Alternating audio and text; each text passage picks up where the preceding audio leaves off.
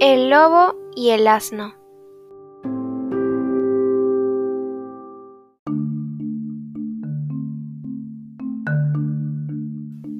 Un enorme lobo, al que habían nombrado rey de su raza, mandó que cuando algún lobo capturase una presa, debería de ponerla en común, para que todos comieran y así evitar las continuas peleas que había entre todos los lobos.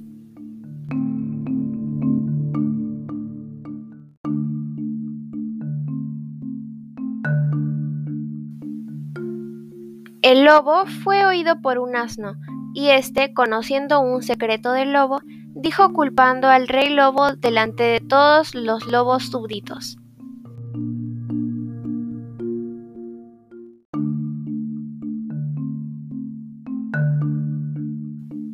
Rey lobo, has tenido una buena idea, pero me pregunto por qué has guardado tu botín en aquella cueva que usas de escondite.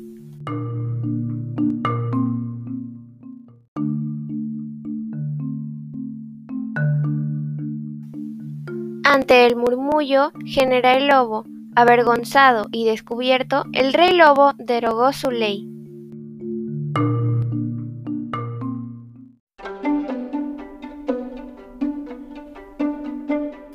Moraleja. Debes de predicar con el ejemplo y cumplir con tus propios mandatos.